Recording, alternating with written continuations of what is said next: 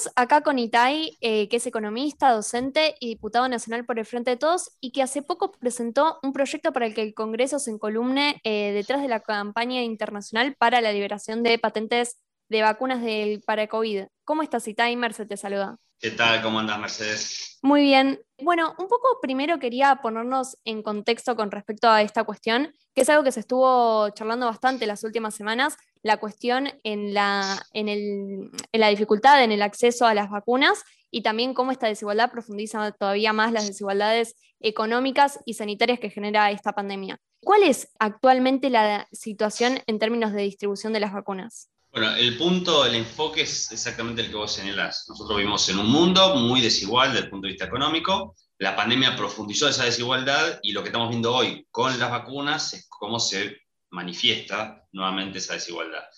Los países más ricos están pudiendo acaparar la mayor cantidad de vacunas, están, acaparando, están incluso acaparando más de las que necesitan para vacunar a su, población. Claro. Ya anunció, por ejemplo, el gobierno de Estados Unidos que va a tener un excedente de vacunas.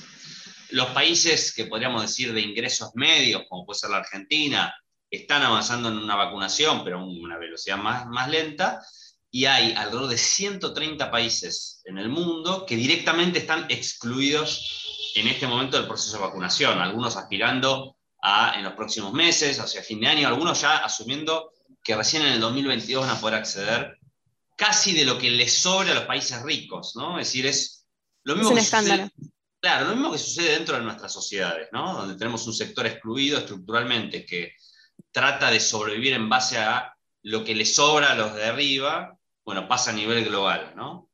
Eh, entonces, eh, la verdad que es una situación absolutamente escandalosa. Bueno, el proyecto que presentaste justamente es para eh, adherir a la petición impulsada por la India y Sudáfrica frente a la Organización Mundial del Comercio. Un poco contanos de qué se trata esta propuesta y, y qué implicancias tendría. Bueno, como bien vos decís, en la Organización Mundial del Comercio, Sudáfrica e India hicieron una petición acompañada por varios países para plantear la liberación de patentes. Después fueron apareciendo ese tema en otras instituciones y creo que es una demanda global que va creciendo. Eh, y nosotros presentamos un proyecto en la Cámara de Diputados para que el Congreso de la Nación se expida favorablemente a esta campaña, es decir, que oficialmente apoye esta campaña global. Y esto es para que la Argentina empiece a tener una voz un poco más protagónica en esta discusión global, como lo ha hecho en otros temas la Argentina, lo ha hecho con el tema de la deuda, eh, lo ha hecho cuando tuvimos el conflicto con los fondos buitres, ha logrado incluso que las Naciones Unidas sancionen este, unas pautas para la reestructuración de deuda a partir del conflicto de la Argentina que tiene con los fondos buitres. Bueno, que en este debate global que hay sobre el tema de las patentes y las vacunas, también la Argentina tenga una voz. Y el Congreso es muy importante porque en el Congreso están representados todas las fuerzas políticas en Argentina. Es decir, si esto se sancionara en el Congreso, no es solamente el gobierno de la Argentina, es decir, el oficialismo, sino que podría ser un planteo acompañado por todo el sistema político, siempre y cuando, por supuesto, los bloques de oposición también acompañaran. Eso sería realmente muy interesante. ¿Y, qué implica la, liberación de las patentes? Implica básicamente que las vacunas se puedan producir a escala masiva. Es el equivalente para, por ahí generacionalmente nos, nos resulta más similar a la diferencia entre un software abierto, ¿no? entre un código abierto este, y el paquete que tenés que comprar la licencia. ¿no? Bueno, cuando vos tenés un, un, código abierto, significa que vos podés usar este, libremente ese código. Hasta hace poco se decía que eso no tenía sentido porque en realidad no había tecnología y capacidad productiva en los demás países para producir la vacuna. ¿no? Entonces que vos podías liberar las patentes, pero igual no íbamos a poder producirla. Bueno, y fíjate que justo esta semana salió una noticia que anuncia que la Argentina va a empezar a producir vacunas Sputnik V, ¿no? un laboratorio argentino que hizo un acuerdo con Rusia y se, están empezando a producir en la Argentina, lo cual desmiente absolutamente eh, esa idea de que no, en realidad el problema es que no se puede producir en el resto del mundo las vacunas eh, y, se demuestra que sí, que se puede, pero que obviamente eh, si, hubiera una apertura de patentes se podría hacer de una forma mucho más masiva. Hoy en el mundo lo que tenemos es una oferta muy limitada de vacunas y una demanda infinita, diría yo, en este momento. En serio. Todo lo que se produce se demanda. Entonces, claramente eso genera una enorme asimetría. Y hacer esto no es solamente importante por una cuestión humanitaria, que por supuesto es la razón fundamental, sino también cuanto antes podamos vacunar masivamente a toda la población en el mundo, también antes vamos a poder salir de la crisis económica en la cual está el mundo producto de la pandemia. Entonces, por razones humanitarias y por razones eh, económicas, es decir, hay muchas razones por las cuales esto resulta conveniente y ojalá puedan esos intereses y esas razones converger para que la liberación de patentes sea una realidad. Itai, eh, Monse te habla. Muchas veces vos resaltás la importancia del rol del Estado en la investigación científica y justamente, ¿no? Hablando de una vacuna que mayormente, o de las vacunas que mayormente fueron eh, financiadas por, fondos públicos, teniendo en cuenta esto, ¿cuáles son eh, los argumentos que se esgrimen del otro lado para anteponer la propiedad intelectual por, sobre algo que, mayormente fue eh, financiado por fondos de todos. Ese es un argumento muy importante porque una de las, de las cuestiones que se esgrime en contra de la apertura o de la liberación de patentes es que desincentiva la producción, porque cualquier emprendimiento privado, con capitales privados, si vos no podés obtener ganancias, eh, supuestamente no te incentiva a, producir, lo cual es falso por varias razones. En primer lugar, porque es obvio que en un contexto de pandemia el incentivo a producir vacunas no es exclusivamente económico, digamos. Estoy seguro que todos los científicos y científicas, médicos, médicos, toda la gente que trabaja en este momento a contrarreloj en todo el mundo, para, para primero para inventar las vacunas, para generar la, innovación y después para producirlas, no las mueve exclusivamente eh, una motivación económica. Pero además está este argumento que vos decís. No es cierto que la vacuna, o mejor dicho, la innovación tecnológica que posibilita ¿no? la investigación científica y la innovación tecnológica que posibilita que tengamos una vacuna, sea el resultado exclusivamente de emprendedores, de capitales privados que invirtieron. Están los estados. Eh, salió un artículo la semana pasada que mostraba que el 97% de la inversión que posibilitó la innovación tecnológica para que se produzca la vacuna AstraZeneca, la hizo el Estado británico. Entonces, claramente, el Estado, y esto da para un debate más general, pasa con las vacunas y pasa con un montón de otros temas, no es cierto que toda la innovación tecnológica eh, que permite que compremos, consumamos todas las cosas que consumimos, es el resultado exclusivamente de la iniciativa privada. Con más razón, siendo que el Estado está en el momento de hacer la inversión. Y siendo que es el Estado el que compra la vacuna, porque las vacunas hoy la compran los países, no la compran las personas, el Estado es el que pone la guita para que se produzcan o se investigue, y pone la guita para comprarlas, más ridículo todavía que eso esté este, encorsetado por una patente que hace que solamente un puñado de laboratorios o farmacéuticas este, ganen fortunas con esto. Y, ¿Qué implicancia tienen los estados acá cuando justamente entran en tensión intereses eh, corporativos, ¿no? Porque justamente digo, esta declaración, eh, la petición eh, impulsada en la Organización Mundial del Comercio, como que impulsa a los estados a por ahí adentrarse en el, o no sé si esto depende de una, o sea, si depende de una decisión de los estados conforme a los, eh, las empresas, las corporaciones en sus países que tienen las patentes eh, o dependen meramente de esas corporaciones?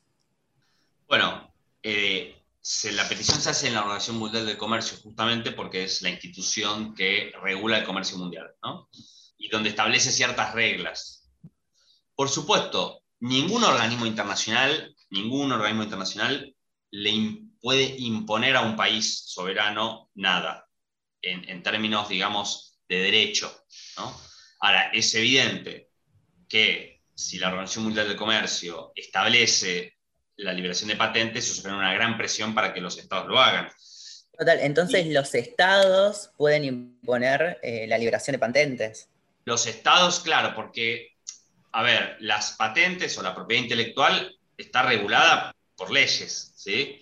por leyes que hacen los estados. Y el estado puede declarar, por ejemplo, un estado soberano puede declarar que por razones de emergencia sanitaria, eh, por un periodo limitado, ni siquiera tiene que ser, digamos, por lo menos mientras dure la pandemia, se este, establece eh, una apertura patente. Sí, lo puede hacer un estado soberano, puede ser un Estado soberano e imponérselo a un determinado este, laboratorio o farmacéutica.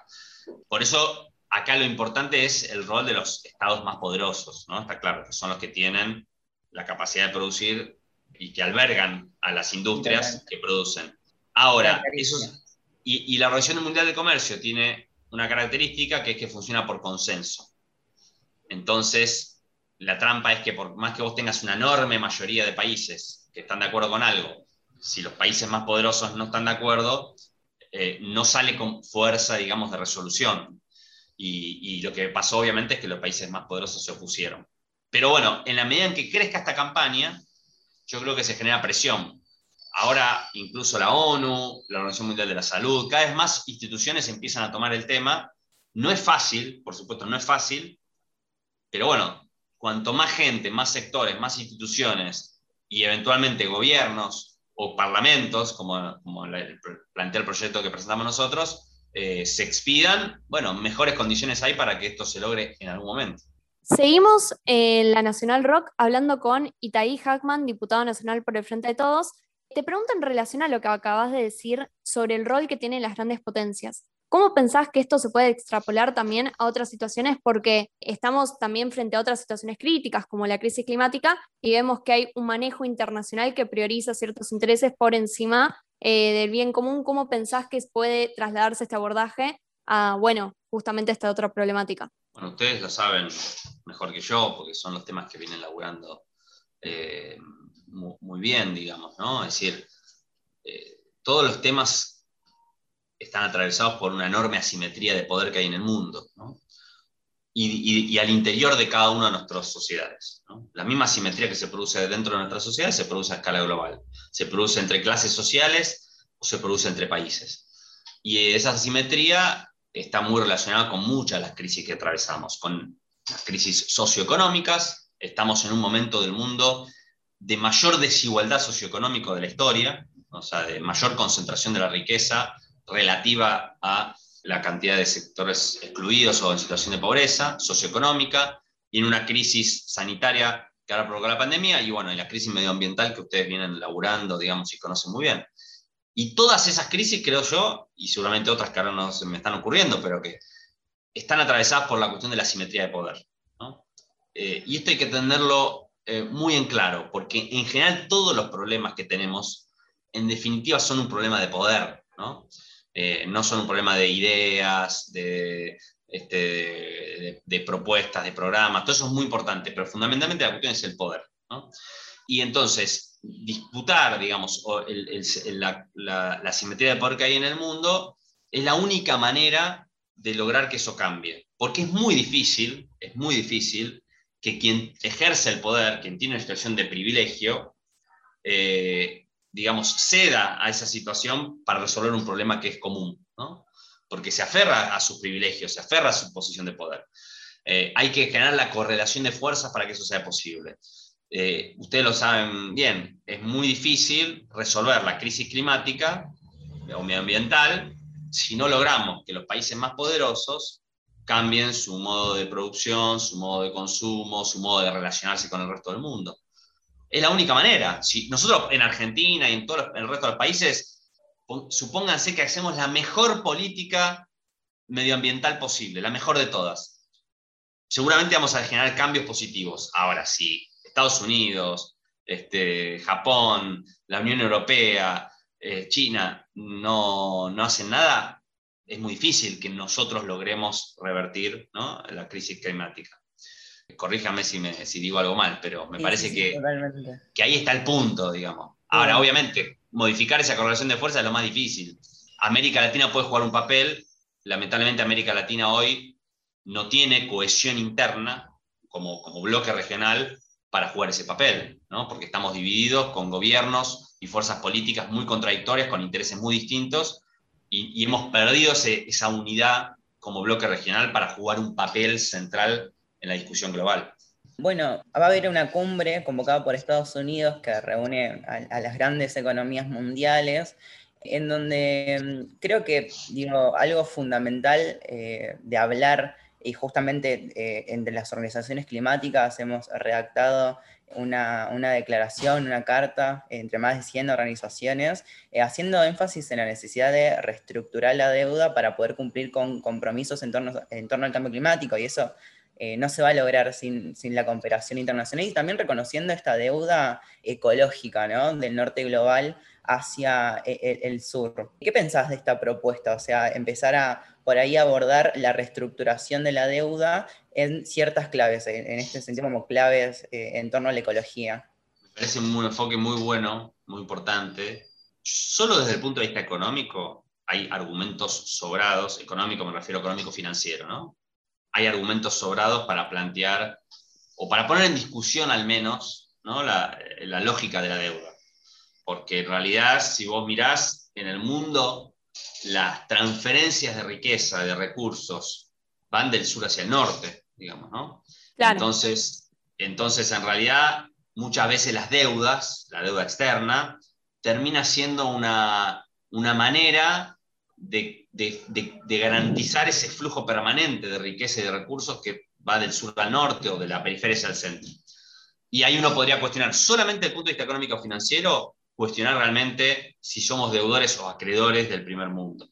Ahora, si además le metemos otras dimensiones, como por ejemplo la, dimensión ambiental, creo que eso es aún más claro, porque las empresas que están vinculadas con, con, muchas de las actividades que más daño medioambiental hacen, en general son empresas transnacionales, en general son empresas transnacionales que tienen sus casas matrices en los países del primer mundo, eh, y además realizan actividades que están conectadas productivamente con este, los intereses de las grandes multinacionales que tienen sus, casas centrales en el primer mundo, es decir, Argentina no deja de ser un país, como, todo el resto de la periferia, que juega un papel en, la economía mundial claramente subordinado.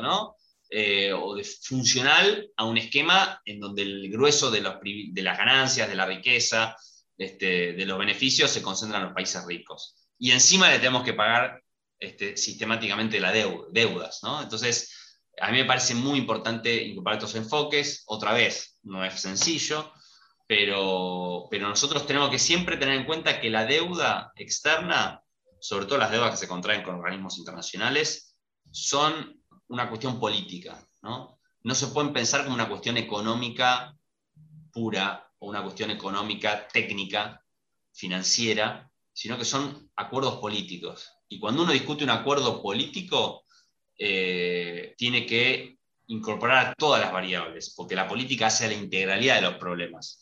No se puede solamente pensar en un aspecto que sería el económico financiero, sino incorporar a todos. Y ahí me parece que tiene que entrar la cuestión ambiental en, la discusión también de la deuda, en la discusión del comercio global, en la discusión de las inversiones extranjeras que vienen a Argentina.